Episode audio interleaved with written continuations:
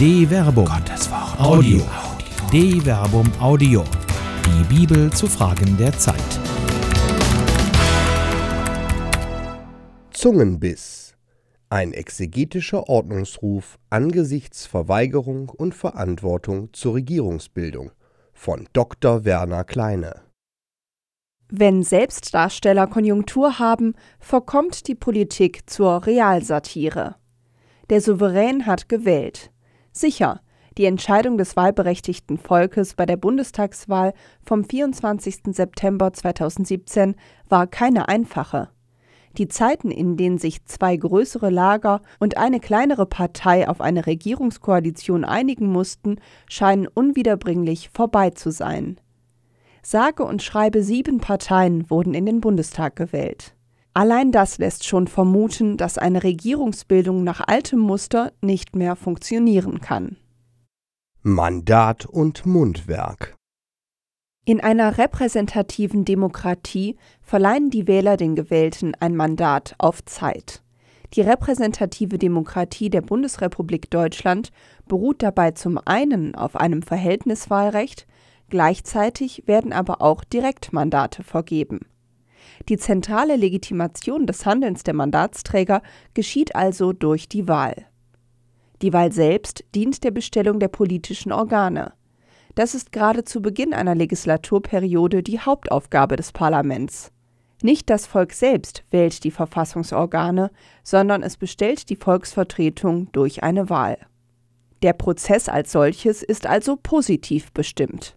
Das Volk wählt keine Opposition, sondern diejenigen, von denen es sich vertreten sehen möchte. So erst kommt der Wille der Wähler zum Ausdruck. Darin liegt auch die Verantwortung der Gewählten.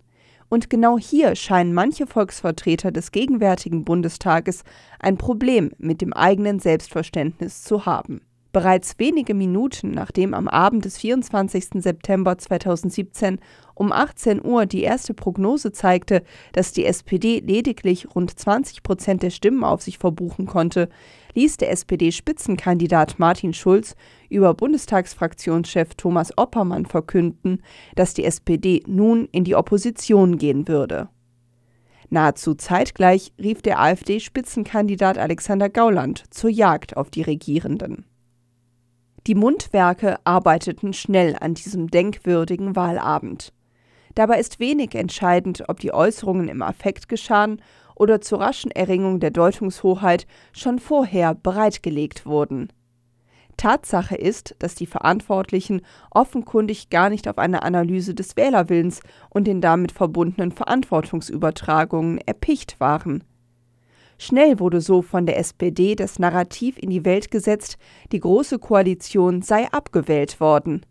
Ein Narrativ, das auch nach dem Scheitern der sogenannten Jamaika-Sondierungsgespräche weitergetragen wird. Aber auch die Wiederholung einer Selbstrechtfertigung macht sie nicht wahrer, wenn übersehen wird, dass der Wähler nicht nur keine Koalition wählen kann, sondern eine Koalition aus SPD und CDU-CSU nach wie vor über eine komfortable Mehrheit von 399 von insgesamt 709 Sitzen verfügt. Da wurde so oder so nichts abgewählt. Selbstfindung ist keine politische Kategorie. Stattdessen wurde seitens der SPD ausgelobt, man müsse sich nun erst einmal selbst finden. Wäre es da nicht besser gewesen, wenn man eine Legislaturperiode komplett ausgesetzt hätte? Aber noch ein weiterer Grund wird nach dem Scheitern der Jamaika-Sondierungsgespräche, als der Druck auf die SPD-Führung steigt, doch noch Regierungsverantwortung zu übernehmen, redundant angeführt.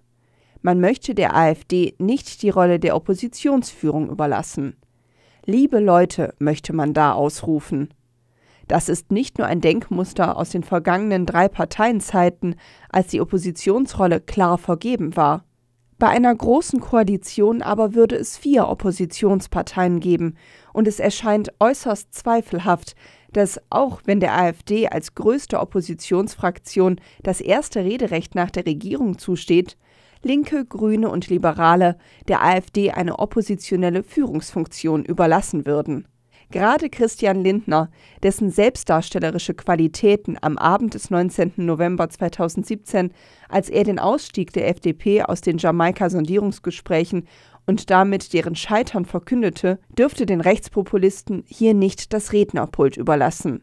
Im Übrigen zeichnet sich auch in seinem Statement vom Abend des 19. November 2017 ein Hang zur flinken Zunge ab, der viele Politiker der Gegenwart zu befallen scheint, die sich mehr um ihr eigenes Finden kümmern, als um die ihnen vom Wähler übertragene Verantwortung.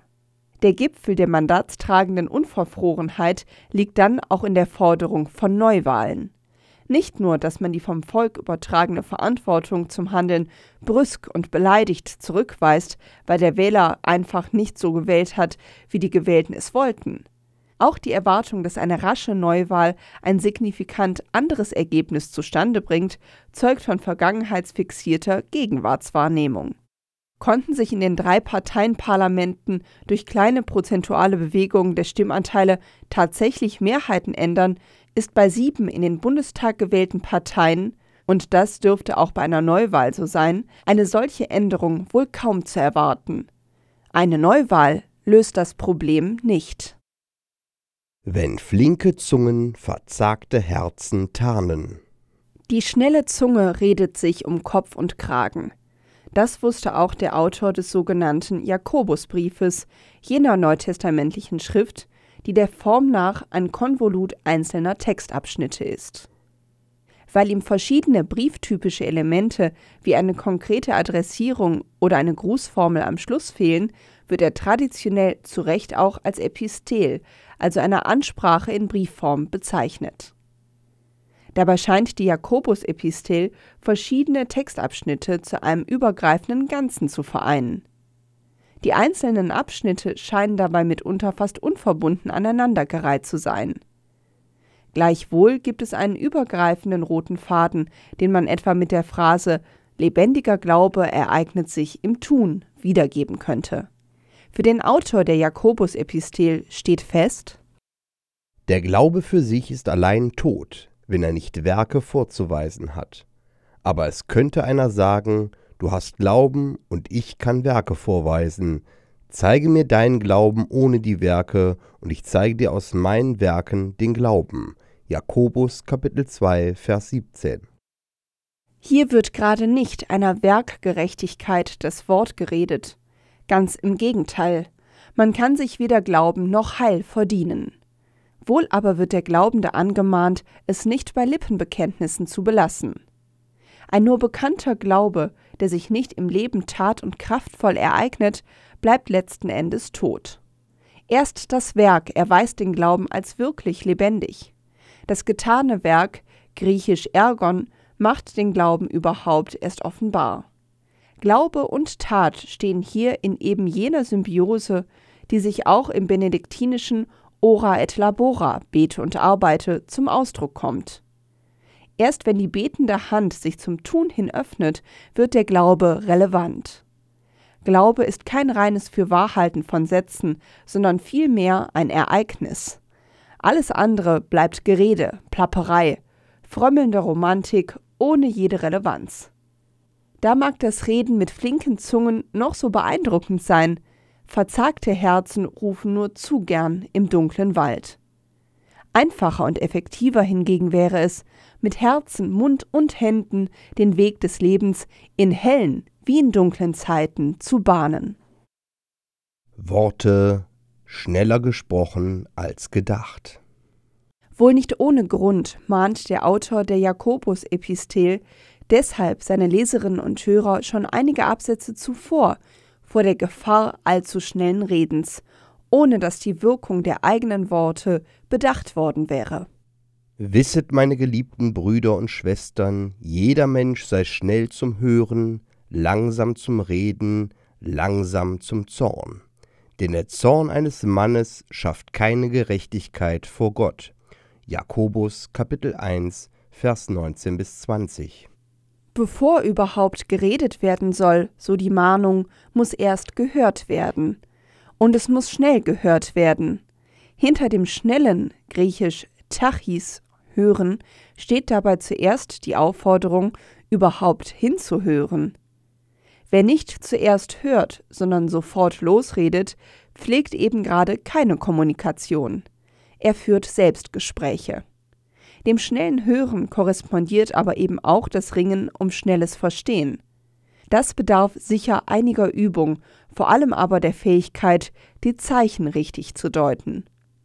Wer hier seine kommunikative Strategie schon vorher zurechtlegt, ist an einem Verstehen seines kommunikativen Gegenübers gerade nicht interessiert. Er kultiviert ein Vorurteil, das sich in schneller Reaktion auswirkt. Genau davor warnt der Autor des Jakobus-Epistel aber. Mit Rückgriff auf die alttestamentliche Weisheitsliteratur vergleiche etwa Jesus Sirach Kapitel 5 Vers 11 oder Kohelet Kapitel 5 Vers 1 mahnt er zur langsamen Rede. Dem Adjektiv Bradis eignet dabei nicht nur die Bedeutung langsam, sondern auch die Konnotation träge. Die Bereitschaft der Zunge zur flinken Aktion soll nicht nur gezügelt werden, die Rede soll auch träge sein, geradezu zögerlich. Im Unterschied zum eher passiven Vorgang des Hörens soll die Aktion des Redens eben mit Bedachtsamkeit vonstatten gehen. Etwas falsch Gehörtes hat eben noch lange nicht die destruktiven Dimensionen eines falschen Wortes zur falschen Zeit, das zum Zorn reizen kann. Denn Zorn ist ebenso wenig ein Mittel, Gerechtigkeit zu schaffen, wie die Frustration über ein schlechtes Wahlergebnis den Respekt vor dem Willen der Wähler zum Ausdruck bringt. Nicht quatschen, machen. Demokratie lebt vom Hören und Reden. Politik aber ist nach einem Diktum Otto Eduard Leopold Fürst von Bismarcks die Kunst des Machbaren. Flinkes Hören und Reden mit Bedacht müssen zum Handeln führen. Das haben die Kommunikationsstrategen der Parteien wohl vergessen, wenn sie noch vor den Entscheidungen Phrasen und Grafiken für alle Fälle bereitlegen, so wie es wohl im Falle des Lindnerschen Statements vom 19. November 2017 der Fall war. Eine mit dem Statement veröffentlichte Grafik trug nämlich das Datum vom 17. November 2017. Es schien also alles inszeniert zu sein. Freilich beeilte sich die FDP zu sagen, dass auch schon andere Grafiken bereit vorlagen. Ein Anfang ist gemacht oder Veränderung braucht Mut. Was allerdings nur zeigt, dass Politik schon lange nicht mehr die Kunst des Machbaren, sondern die Kunst der Selbstinszenierung geworden ist.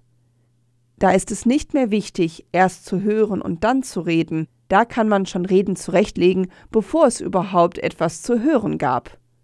Der Respekt vor dem Wähler als Souverän weicht der Lust, vor Publikum die eigene Selbstgefälligkeit zur Schau zu stellen. Das ist keine Standhaftigkeit, sondern schlicht und ergreifend defätistischer Umgang mit den sich aus dem Wählerauftrag ergebenden Verantwortungen, dem eigenen Mandat entsprechend das Beste für Stadt und Land zu suchen und zu tun. Dazu muss man regieren. Opposition hingegen, Franz Müntefering eingedenk, ist Mist. Denn ihr fehlt eben jener Gestaltungswille, den die eigenen Wähler doch umgesetzt sehen wollen. Das Geschwätz von gestern. Den falschem Stolz zugefügten Selbstverletzungen sind nicht leicht zu überwinden. Das wusste wohl auch der Autor der Jakobus-Epistel. Sein Rat ist hart, aber effektiv. Darum legt alles Schmutzige und die viele Bosheit ab und nehmt in Sanftmut das Wort an, das in euch eingepflanzt worden ist und die Macht hat, euch zu retten. Werdet aber Täter des Wortes und nicht nur Hörer, sonst betrügt ihr euch selbst. Wer nur Hörer des Wortes ist und nicht danach handelt, gleicht einem Menschen, der sein eigenes Gesicht im Spiegel betrachtet. Er betrachtet sich, geht weg und schon hat er vergessen, wie er aussah. Jakobus Kapitel 1, Vers 21 bis 24. Eitelkeit und Selbstinszenierung sind hochvergänglich. Es ist an der Zeit, die eigene Dummheit nicht zum Denkmal zu machen und sich in vermeintlich standhafter Selbstgefälligkeit zu suhlen. Hier wäre die Erinnerung an einen Altvorderen hilfreich. Was interessiert mich das Geschwätz von gestern? Hat einst der frühere Bundeskanzler Konrad Adenauer gesagt und hinzugefügt Nichts hindert mich, weiser zu werden. Zur Weisheit der Jakobus-Epistel gehört allerdings nicht nur der Vorrang des Hörens vor allzu schnellem Reden. Die Bedeutung des Hörens übersteigt noch das Tun des Wortes. Nicht ohne Grund beharrt die Jakobus-Epistel. Werdet aber Täter des Wortes und nicht nur Hörer, sonst betrügt ihr euch selbst. Jakobus Kapitel 1, Vers 22. Wie einfach wäre es gewesen, wenn die SPD-Granden gesagt hätten, sie hätten am Wahlabend im Affekt gehandelt, jetzt aber ihre demokratische Verantwortung erkannt. Es hätte ihnen zur Ehre gereicht. Wer aber braucht noch eine Partei, die den Kniefall eines Willy Brandt ebenso möglich machte wie die Standhaftigkeit eines Helmut Schmidt im deutschen Herbst 1977, wenn der Wille zum Gestalten abhanden gekommen ist? Martin Schulz hingegen ist schon wieder dabei, die Verantwortung zu verweigern, wenn er die Parteibasis über die Bildung einer erneuten sogenannten Großen Koalition befragen möchte. Er und Christian Lindner wollen offenkundig nicht regieren, sie wollen bloß reden. Politik ist doch kein Ponyhof. Ihr seid gewählt. Macht endlich was draus. Redet nicht, handelt. Wenn es hilft, dann beißt euch halt mal auf die Zunge. Eine Produktion der Medienwerkstatt des katholischen Bildungswerks Wuppertal Solingen-Remscheid. Autor Dr. Werner Kleine. Sprecher Jana Turek und Marvin Dillmann.